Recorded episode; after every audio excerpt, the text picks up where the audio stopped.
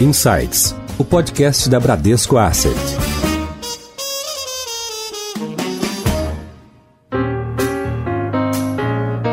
Olá, bem-vindos a mais um episódio do Insights, o seu podcast semanal da Bradesco Asset. Eu sou a Priscila Forbes e hoje nós vamos falar sobre cenário macroeconômico. O avanço da vacinação em alguns países e a lentidão em outros promete uma retomada econômica desigual. Além da questão da vacinação, que sofreu atrasos na largada e avança lentamente, o Brasil também se vê diante do desafio de amparar a população mais vulnerável e de implementar um orçamento dentro dos limites do teto fiscal. No cenário externo, os Estados Unidos aprovaram um pacote trilionário de estímulos para a recuperação econômica, o que afeta a economia americana e global. Para falar sobre esse momento global e nacional, convidamos o ex-secretário do Tesouro Nacional e atual diretor da gestora Asa Investments, o Carlos Caval. Oi, Carlos, seja muito bem-vindo ao Insights. Prazer ter você aqui. Olá, tudo bem? Priscila, Marcelo, um prazer estar aqui no Insights da Bradesco Asset. Muita boa tarde a todos aí que estão nos ouvindo. E nós chamamos de volta mais uma vez aqui ao nosso episódio o Marcelo Toledo, economista-chefe aqui da Bradesco Asset. Toledo, bem-vindo de volta. Obrigado, Priscila, e obrigado ao Caval pela participação. Bom, começando aqui, a gente falou da questão da vacinação, né? Então, a gente está vendo os países aí em momentos diferentes de cobertura ou de penetração, né, da população vacinada. E a gente vê outros países que estão um pouco assim atrasados na questão da vacinação. Carlos, como é que você enxerga o ambiente global diante da recuperação, né, que é esperada, que é atrelada também a essa questão da vacinação para permitir a reabertura da economia. Como é que você está vendo esse ambiente global com esses passos diferentes aí de vacinação? Bom, Priscila, isso certamente cria uma dinâmica dessa recuperação global que ela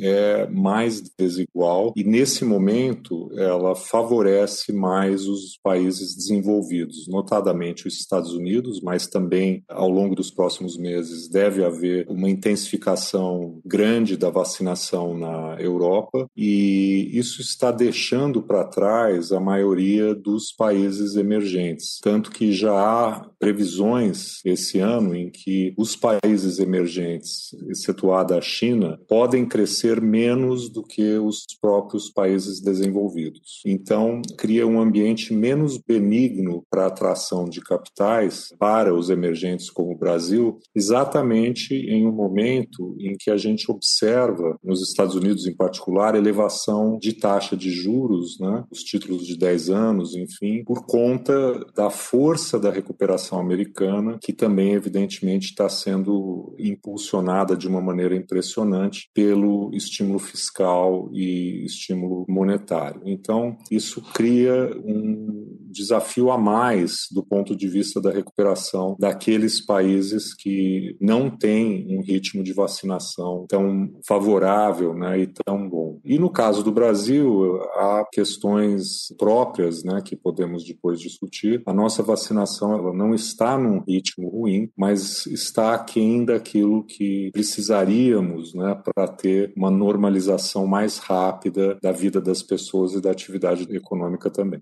Se a gente fosse colocar o Brasil ali numa escala, a gente vê, bom, Estados Unidos bastante avançado, né? O Biden prometeu até o 4 de julho todo mundo vacinado. Talvez na outra ponta da escala, falando só dos países mais populosos, né? A gente vê a Índia ali tendo um problema grave ali de mais uma nova onda. Onde que a gente estaria aí nesse espectro entre esses dois extremos aí? Onde você colocaria o Brasil? Acho que o Brasil está numa situação intermediária. Nós temos já uma vacinação relevante, o ritmo de vacinação aí de 800 mil doses por dia, ela é uma das maiores que a gente observa aí globalmente. Né? O problema que nós temos é que nós não temos como manter a população em lockdown, manter a população em um distanciamento mais, vamos dizer, eficaz durante esse período de recrudescimento da pandemia, porque nós não temos os recursos que os países desenvolvidos têm para, durante esse período, por exemplo, na Inglaterra, custear folha salarial, né? fazer com que as pessoas possam não trabalhar, né? se manterem em distanciamento, mas mesmo assim não serem mandadas embora pelo apoio governamental. Então, isso cria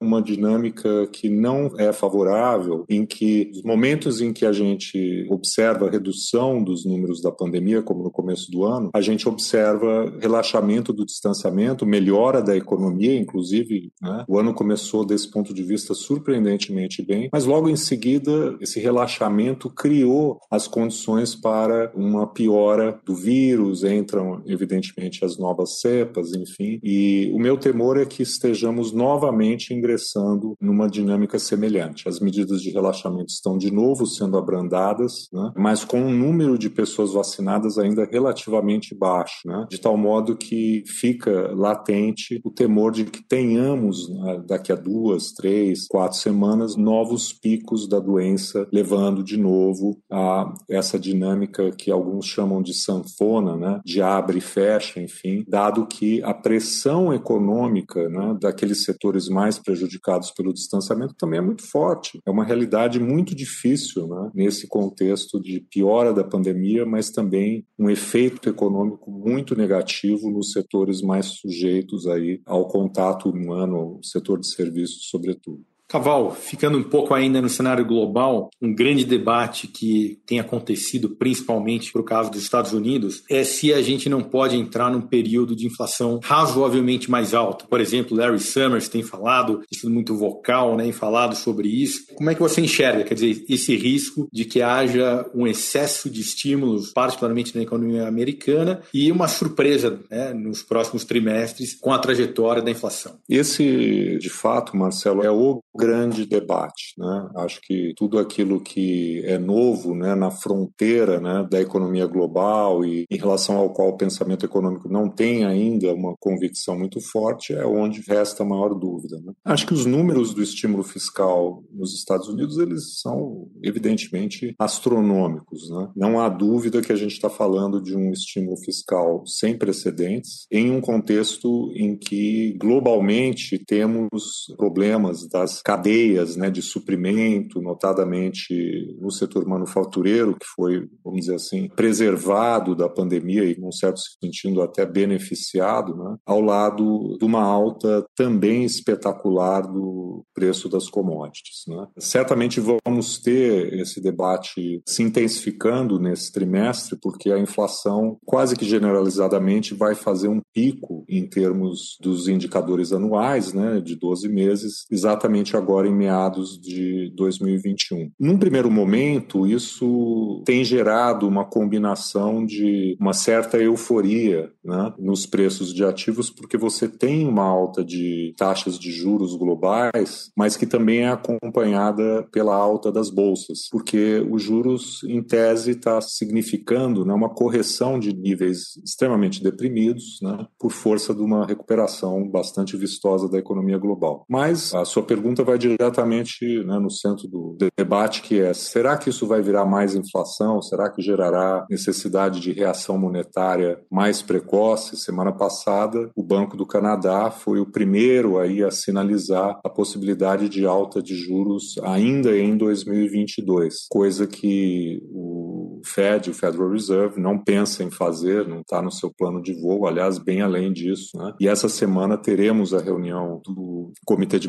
Política Monetária lá, o FONC, em que se espera que ele mantenha a paciência com relação à taxa de juros. Como nós estamos vindo de um período muito prolongado, né, em que a inflação nunca esteve ancorada na meta, no caso dos Estados Unidos, Europa mais ainda, para não falar do Japão, né, dessa vez parece que a postura do Fed é ver para crer. Né? Quero primeiro ver a inflação, depois eu vou acreditar que ela existe. Né? Mas há realmente uma incerteza muito grande com relação a isso, dado que estamos né, numa situação de estímulos sem precedentes né, e que já tem feito aí algum efeito na expectativa inflacionária nos Estados Unidos que se elevou. Então é um bom debate, né, acho que é um assunto aí que vai dominar certamente a discussão econômica esse ano. E no caso do Brasil, infelizmente, a gente está com um problema inflacionário que antecede né, a situação de redução de desemprego, enfim, tem outros determinantes, né, e já subimos juro, inclusive. Né. Agora, no que toca à economia global, vamos ter que aguardar um pouco para ver como ela se comporta ao longo do segundo semestre, como que a pandemia evolui, enfim, ainda temos algumas incertezas. Caval, você tocou aí no ponto das commodities, né? E a gente está vendo preços bastante elevados nas commodities, inclusive destacaria o minério de ferro, né? Que está num pico histórico. E o Brasil é um grande produtor, grande exportador, né? Dessas commodities. E com o mercado global aquecido, né? A gente vendo essa retomada, portanto, uma maior demanda por essas commodities, aliado, né? A esse ambiente de bastante liquidez também. O que, que isso significa para o Brasil como exportador de commodities e a questão da elevação do preço das commodities, como que isso impacta aqui no doméstico, na nossa inflação também? Como é que você avalia isso? O primeiro efeito que nós já sentimos na carne, né, e que é mais instantâneo, é o efeito inflacionário. Né? Então, como a transmissão dos aumentos de preços de commodities ela é praticamente instantânea, a gente já vinha vendo desde o ano passado a alta dos IGPs e ao longo desse ano isso continuou e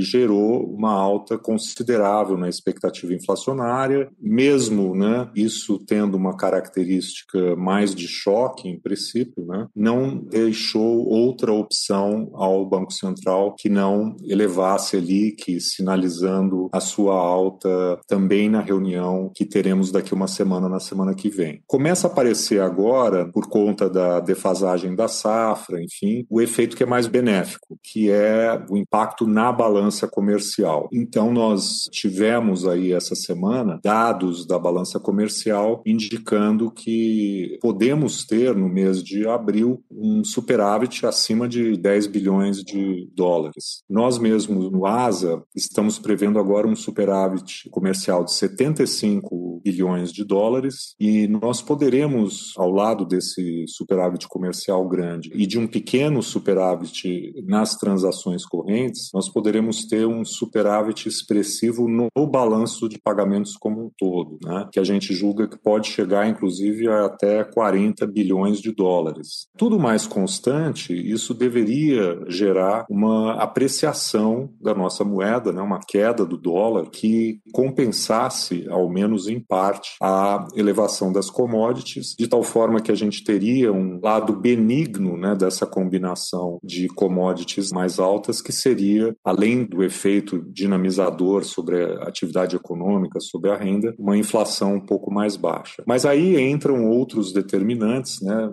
Que afetam o nosso risco, né? notadamente a questão fiscal, a incerteza política, que tem impedido que nos beneficiemos desse momento muito exuberante do preço das commodities lá fora e dos impactos que teremos na balança comercial. Se conseguíssemos reduzir essa incerteza, esse ruído político, provavelmente poderemos assistir a um processo de apreciação cambial de queda do dólar mais intenso na sequência do que passamos a observar aí ao longo do, mês de abril. Em Foco. Caval, você mencionou a questão fiscal e ela naturalmente aparece como a mais relevante aqui para o Brasil, não só agora, mas especialmente agora. Eu me refiro a não só agora, porque desde 2015, basicamente, a gente tem discutido o processo de ajuste fiscal. E há uma recorrente ou um recorrente questionamento sobre as regras fiscais. E a gente tem visto um debate sobre isso. O teto de gastos ele vai ser respeitado, não vai, se alguma coisa pode ser excluída. Como é que você avalia esse tema? Quer podemos perder a âncora fiscal? Quais os riscos de não conseguir cumprir o teto? E quando é que a gente pode voltar a ter um superávit primário? Bom, essa é de fato a grande questão, né, do ponto de vista dos fundamentos econômicos aqui no Brasil. Nós aprovamos o teto de gastos no final de 2016, ele ainda vige cinco anos depois. A morte do teto foi decretada várias vezes, né, por se julgar que ele seria insustentável insustentável ou que ele não fazia sentido, enfim. Mas ele ainda está aí, cinco anos depois, mostrando que ele foi e continua sendo o grande pilar hoje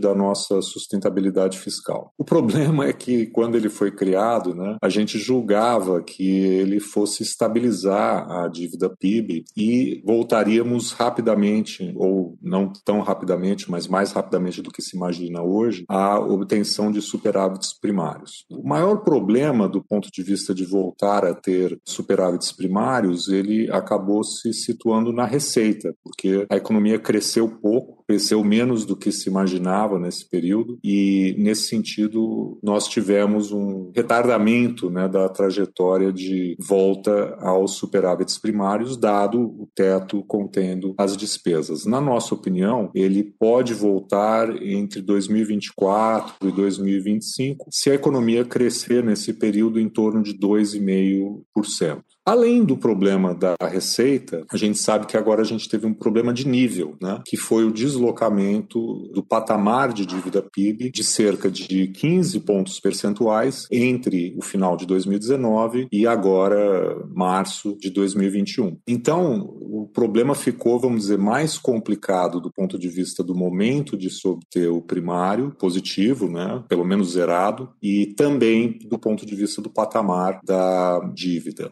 Atuando do lado mais benéfico, veio exatamente a taxa de juros porque acho que todos nós né, imaginávamos uma taxa de juros nesse período mais elevada, um juro neutro mais elevado. Né? E isso acabou atuando numa direção mais benigna. No entanto, a sensação de falta de compromisso do atual governo com o teto de gasto, a sustentabilidade fiscal, o fato de que vamos ter no ano que vem uma eleição muito polarizada, novamente entre a direita e a esquerda, jogam um, um grau de incerteza adicional sobre qual será o compromisso compromisso do futuro governo com o teto de gastos. Né? Teremos, como alguns defendem, voltar a lançar mão do aumento da carga tributária? Essa é uma outra questão, eu diria, para um contexto pós-eleitoral. No curtíssimo prazo, nós viramos a página do orçamento 2021, né? temos um valor elevado de gasto extra-teto esse ano ligado à pandemia, mas ao menos né, as piores ideias né, que foram tentadas nessas últimas semanas né, de fazer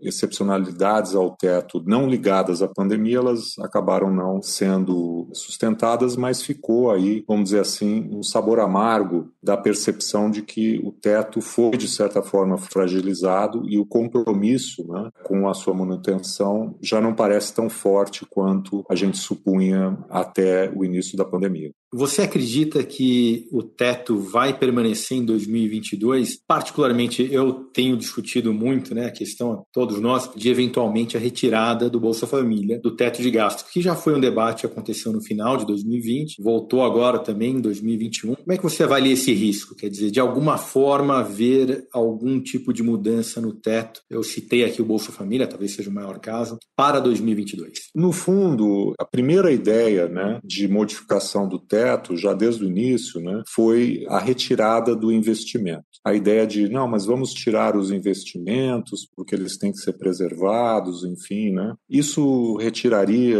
alguma coisa como 30, 40 bilhões né, do teto e no caso do Bolsa Família também. Na verdade, a minha interpretação é que retirar o Bolsa Família do teto não tinha nada a ver com a preservação do Bolsa Família em si, porque se tem um gasto que a gente sabe no Brasil que que não vai nunca cair é o Bolsa Família, porque é um programa que é defendido por praticamente todo mundo. Ele é uma unanimidade, né? É talvez o melhor programa social. Aliás, eu acho que ele sem dúvida é o melhor programa social. E retirar o Bolsa Família significava encontrar os 30 bilhões que o governo desde o ano passado está tentando obter para dar algum espaço a mais no orçamento de 2021 para emendas, investimentos. Não é por outro motivo, né, que quando o relator do orçamento fez aquela jogada com o gasto obrigatório, o que, que ele fez? Ele adicionou emendas de relator de quanto? 29 bilhões. Era muito mais uma maneira, entre aspas, nobre de você encontrar 30 bilhões extra-teto do que, vamos dizer, uma medida pró-Bolsa Família que visasse, no momento seguinte, aumentar o Bolsa Família, dar ele mais envergadura. Porque isso o governo poderia ter proposto e não propôs. Então, acho que ficou aí a sensação de falta de compromisso né, com o teto de gasto e, infelizmente, né, a gente teve que ver que, no final, toda a solução que foi dada acabou preservando emendas parlamentares da ordem de 36 bilhões de reais, que é mais do que o Bolsa Família vai desembolsar esse ano, e 20 bilhões de reais, mais ou menos, além do que se gastou nos anos anteriores. Esse acho que foi o lado negativo de todo esse episódio. Né? Todo um desgaste, não para arrumar recursos para a pandemia, mas sim para emendas parlamentares. Caval, ainda nesse assunto do orçamento, né, que foi aprovado aí quase no finzinho do prazo, né, semana passada foi sancionado, e coincidentemente você mencionou esse valor aqui de 29 bi em emendas, né, e coincidentemente a gente viu que o orçamento foi sancionado com cortes de 20 bi e bloqueios de mais 9 bi de coisas que eu entendo foram determinadas como não essenciais, né. O ministro Paulo Guedes já falou várias vezes que não é uma possibilidade o aumento de tributação, né? Então, o que que significa para o cidadão brasileiro esse orçamento que foi sancionado na semana passada? Ele pode ficar razoavelmente tranquilo, imagino que não tem uma elevação de tributação, mas o que que isso significa para o cidadão comum? Então, eu acho que para o cidadão comum, né, a realidade dele não muda por conta de que não há nenhuma mudança radical né, no orçamento do ponto de vista de, bom, Primeiro, não há nenhuma medida tributária, até porque, do ponto de vista do teto, isso não faria diferença, ele se refere meramente a gasto, né? E nós tivemos aí um gasto, né, extra-teto, até agora, definido em cerca de 120 bilhões. Mas o que ele significa é que, em vez da gente utilizar, né, até o limite, o espaço orçamentário para mitigar os efeitos da pandemia, né, nós vamos utilizar 36 6 bilhões de reais para emendas parlamentares. Esse era o ano, e a ex-secretária Ana Paula Vescov, outro dia falou isso, em que a gente poderia ter, inclusive, tido uma postura do Congresso de zerar as emendas. Né? Olha, esse ano não vai ter emenda parlamentar. Nós vamos usar esses 36 bilhões em gastos ligados à pandemia. Mas não, não foi o que eles fizeram. Eles pegaram o que era 16 e subiram para 36. Então, para o cidadão comum, significa que, especialmente aqueles que estão né, sofrendo as consequências econômicas e também humanitárias da pandemia, significa o governo ter priorizado outras despesas que não aquelas que pudessem mitigar o sofrimento das pessoas e ajudar a economia a se recuperar mais mais rapidamente. Já está se falando aí numa nova rodada de auxílio, né? Não sabemos, vai depender da pandemia. Esse valor que está nas emendas, ele permitiria a gente renovar né? o auxílio sem a gente ter gastos adicionais além do teto. Né? Então, acho que ele significou uma opção do governo e do Congresso em deixar em segundo plano né, a prioridade da pandemia. Essa é a minha interpretação. Aproveitando esse debate sobre tributação, temos aí pela frente a reforma tributária e também na questão fiscal a reforma administrativa. Como é que você enxerga, Caval, o andamento dessas duas reformas e a importância delas para esse tema de ajuste fiscal e também, claro, na causa da tributária, para conseguir facilitar o ambiente de negócios e impulsionar o PIB? Eu sou naturalmente cético com a reforma tributária. Ela ainda não parece madura, acho que na cabeça das pessoas, dos economistas, dos empresários, da classe política, do governo, visões diferentes sobre o que é realmente a reforma tributária. Não há, vamos dizer assim, uma linha mestra em relação ao qual todos estão alinhados, mesmo que porventura com diferenças. Né? A proposta que está no Congresso não é a proposta do governo. Enfim, eu acho que a janela para aprovar a reforma tributária ela passou. Eu acho que ela vai ficar para o próximo governo. O que a gente poderia, né, muita gente diz, é manter o debate vivo né? fazer com que ela não seja esquecida e criar uma dinâmica semelhante à Previdência. Você não aprovou no governo Temer, mas o assunto amadureceu. E no início do governo Bolsonaro, você aprovou uma reforma até mais profunda. A reforma administrativa, se houver empenho das lideranças e dos presidentes das duas casas, essa eu acredito que ela tem mais chance de prosperar, porque como ela lida com futuros servidores, né, ela tem impactos mais a médio e longo prazo e o presidente da Câmara, em particular, se diz mobilizado com a sua aprovação, eu acho que ela pode, nesse ano, pelo menos ser aprovada na Câmara dos Deputados. Isso eu acredito que é possível. Não sei se há tempo de aprová-la no Senado. Né? O Senado também vai estar envolvido aí na questão da CPI, enfim. Mas essa eu diria que tem alguma chance, mas desde que ela comece realmente a caminhar no segundo tri, porque se isso não acontecer, não é no segundo semestre que ela vai ganhar celeridade. E vejo né, como possível o avanço em leis ordinárias, né, sobretudo a parte de marcos regulatórios. E, para mim, a grande expectativa esse ano já seria né, um ano positivo é a aprovação da privatização da Eletrobras. Isso acho que é um marco muito importante, tomara que isso possa avançar. Caval, a gente falou bastante aqui sobre inflação, sobre pressão no orçamento. Falando agora sobre taxa de juros, eu sei que que é muito difícil fazer uma previsão, mas a gente está nessa trajetória do Banco Central normalizando né, a taxa de juros. A gente teve em níveis historicamente os mais baixos, né? E agora voltando a elevar a taxa de juros, o que, que seria a sua expectativa para a Selic ao final desse ano? Bom, a gente nesse ano veio revisando a previsão do Selic, né? E desde o último Copom, nós passamos a prever que ela termine o ano né, em 6% e chegue chegue a 6,5% ali na sequência no primeiro trimestre de 2022, portanto, a alta na semana que vem de 75 pontos base e aí 50, de 50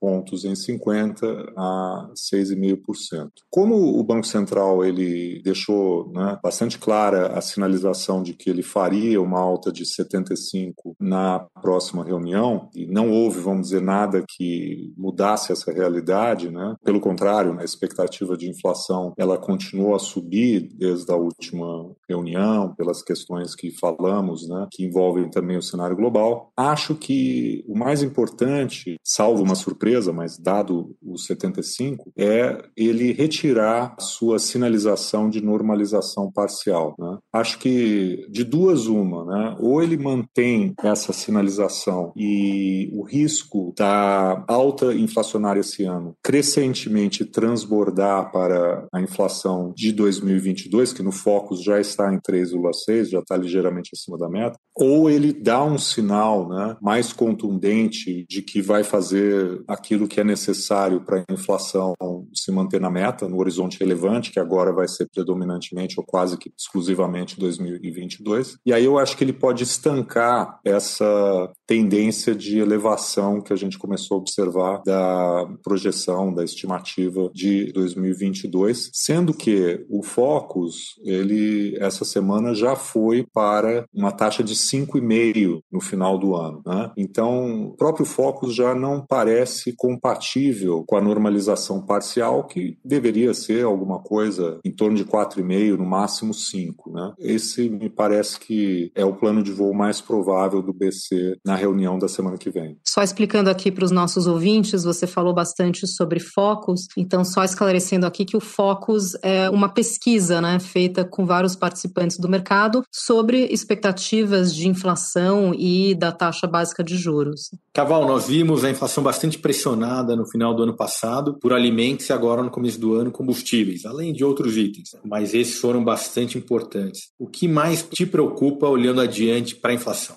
Então, é a inflação de industrializados. Evidentemente, a alimentação e combustíveis, por não integrar o núcleo da inflação, né, a alta de alimentação e de combustíveis, ela, no entanto, foi importante para, vamos dizer assim, mudar a trajetória do Banco Central, porque ele é obrigado a combater efeitos secundários, né, efeitos que podem ocorrer em outros preços, a inércia inflacionária, enfim, derivados derivada da alta de combustíveis e alimentação. E acho que isso começou a transparecer, sobretudo na projeção para 2022, como eu falei. Agora, o que mais preocupa é quando você vê a inflação nos seus núcleos, ela subir eventualmente para patamares acima da meta. É aí, sobre essa, que o Banco Central atua aí sim diretamente. No caso de industrializados, a gente está vendo que existe uma pressão que vem de uma demanda muito forte, inclusive global, e de problemas ligados a suprimento de matérias-primas. Não é um fenômeno só que se manifesta aqui no Brasil, mas no Brasil ele é potencializado também pelo câmbio. Então isso é uma fonte de preocupação sim no curto prazo. Então, por exemplo, o preço de aço, notícias aí de que ele pode voltar a subir nesse contexto de aquecimento global. A inflação de serviços, que está bem comportada, essa também é alvo de alguma preocupação, mas normalmente ela tem uma influência grande do mercado de trabalho, mercado de trabalho que está ainda bastante deprimido, e nesse sentido eu colocaria como uma preocupação menor, mas óbvio que também por integrar o núcleo e por ter tido um comportamento muito benigno no ano passado, ela também é objeto aí de atenção dos analistas. O Banco Central conquistou recentemente a autonomia formal, algo que nós economistas defendíamos há gerações, eu diria, né? muitos e muitos anos. Qual a importância disso para conseguir ancorar a inflação adiante? Né? Eu acho que tem muitos dos nossos ouvintes que veem ali esses reajustes, por exemplo, do IGPM ou que você mencionou, de alguns itens como aço, mesmo a alimentação no ano passado foi bastante elevados. Como é que a gente deve imaginar a inflação em 2022? É mais uma preocupação de quanto o Banco Central tem que subir os juros ou será que a gente pode ter uma inflação, digamos, saindo ali de forma mais relevante da meta? Olha, eu acho que a tranquilidade com relação à ancoragem da inflação ela fica mais segura. A preocupação com relação a 22, como a gente vinha discutindo, ela está muito mais ligada à incerteza eleitoral, ao que pode acontecer com o dólar, né? o que, que vai acontecer globalmente né? com as commodities e coisas desse tipo, mas a gente tem segurança né? que o Banco Central, mesmo na ausência da autonomia autonomia aprovada, ele faria a sua lição de casa. A autonomia ela fica mais importante a partir de 2023, 2024. Né? Agora a gente sabe que o mandato do presidente do Banco Central vai até metade do próximo mandato presidencial. Isso não é verdade para todos os diretores, há um escalonamento, enfim, que a lei prevê, né? Mas a transição do Banco Central, ela vai ser muito suave e se a gente tiver um, no próximo governo uma postura de expansão de gasto, né, de, enfim, mudança fiscal na direção errada, enfim, a gente sabe exatamente qual vai ser a postura do Banco Central, né? A gente não vai ter a incerteza de quem vai ser o próximo presidente presidente do Banco Central, se ele vai ser leniente ou não na sua né, função agora né, expressa em lei de colocar a inflação na meta, enfim. Então, acho que isso gera. A gente vai ter uma eleição, evidentemente, bastante acirrada no ano que vem, mas a gente terá de certa forma, uma incerteza a menos. Né? A incerteza sempre vai permanecer do lado da política fiscal, mas agora a gente tem uma incerteza a menos, que é como que vai proceder a política monetária, pelo menos até uma boa parte do mandato do novo presidente. Em alta.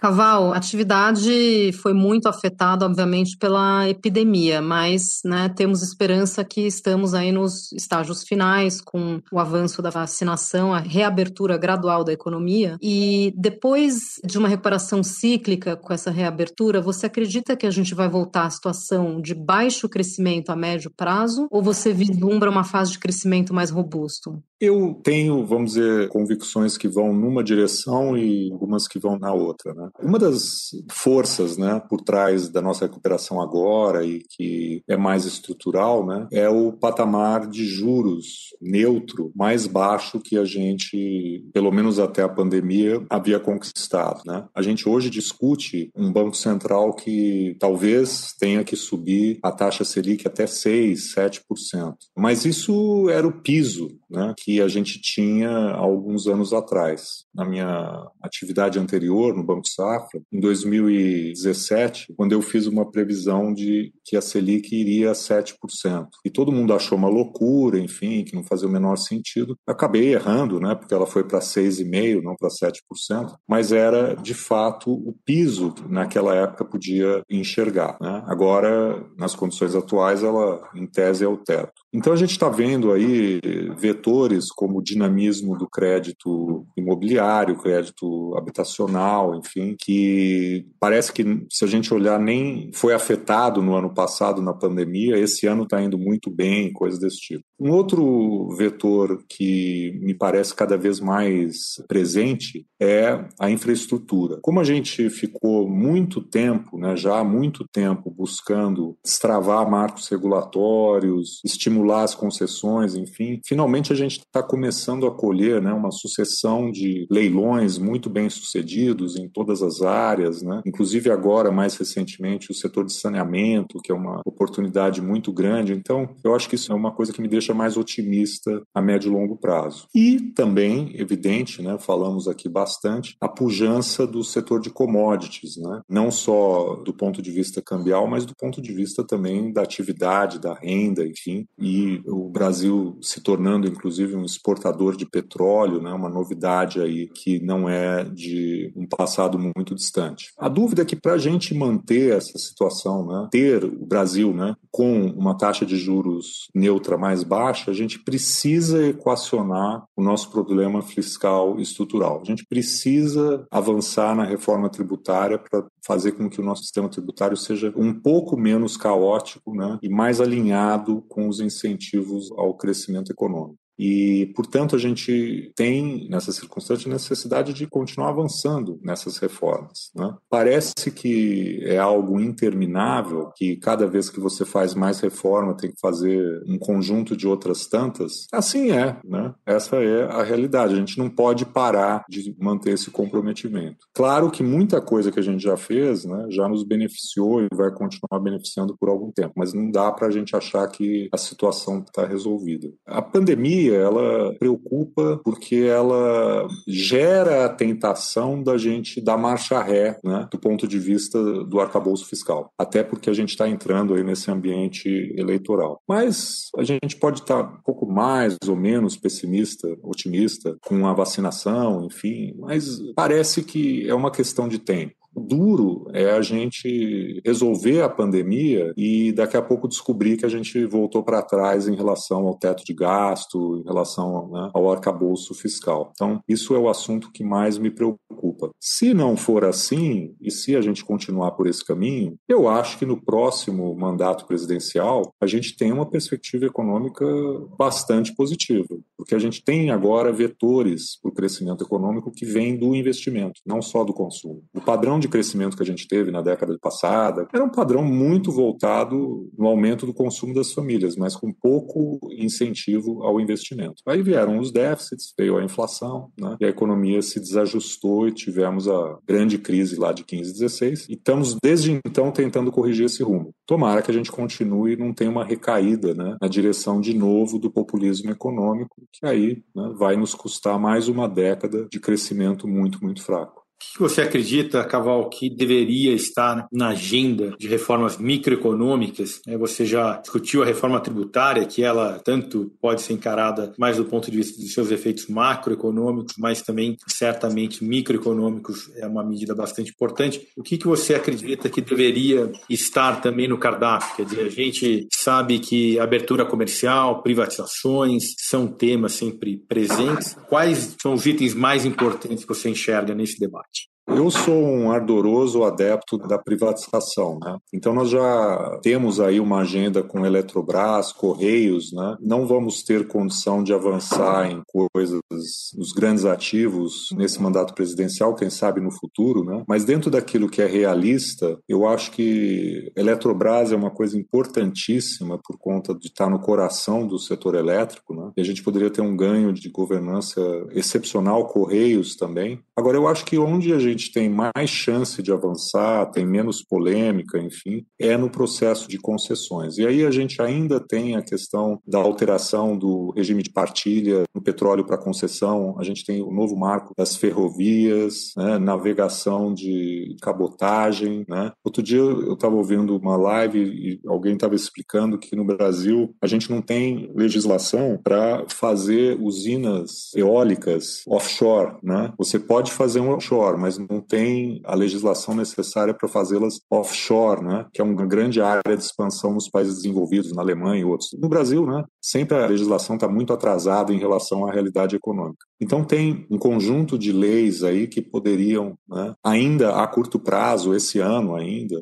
né, mais tardar o ano que vem, se somar coisas como a gente fez, a lei do gás, o saneamento, né, e acho que isso é muito, muito importante do ponto de vista da gente engatar né, um caminho de recuperação da infraestrutura, de investimentos privados, né? E criar uma realidade irreversível, né? A gente privatizou a Vale em 98, foi possível reestatizá-la, né? Ela virou uma empresa privada, uma gigante global e tal, etc e, por uma série de motivos, não conseguimos privatizar a Eletrobras. Então, olha o que é uma e olha o que é outra, né? passados aí 20 e tantos anos. Uma empresa que é uma líder global e a outra uma empresa que praticamente quebrou antes do governo Temer. Então, é isso que a gente tem que tentar buscar. Avançar na privatização, acho que isso é o do que a gente tem né, de espaço político até a eleição do ano que vem, acho que seria o mais importante. Seu guia.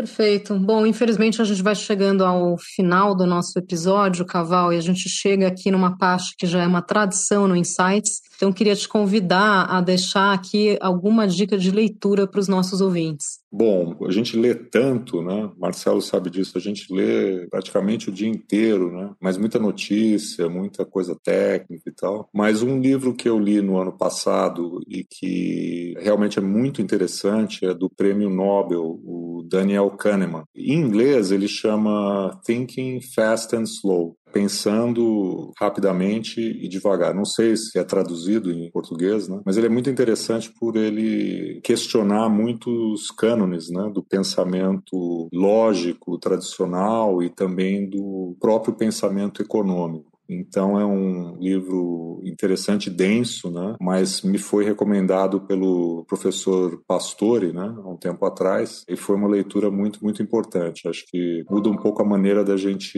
entender a lógica dos agentes econômicos, é um questionamento aí importante aí numa linha de economia comportamental, enfim. É uma dica aí que para quem gosta desse tipo de assunto, de pensamento econômico, vale a pena sim. Aliás, o Daniel Kahneman é um autor que está sempre ali fazendo essa ponte, né, a fronteira entre economia e psicologia, né? Então, os outros livros dele são, são bem interessantes também. Eu não conhecia os demais, eu li esse, muito interessante. Toledo, você já é veterano aqui, já deixou algumas dicas. Você quer adicionar mais alguma à sua coleção? Não, vou deixar só essa do Caval, porque eu assino embaixo, eu acho livraço aí. Legal. Então, queria agradecer demais a participação aqui do Carlos Caval, que é diretor na Asa Investments e foi secretário do Tesouro Nacional. Caval, muito obrigada pela sua participação. Priscila, muito obrigado. Marcelo, muito obrigado. Um prazer aí atender o convite do Insights. Obrigado, Caval. Foi um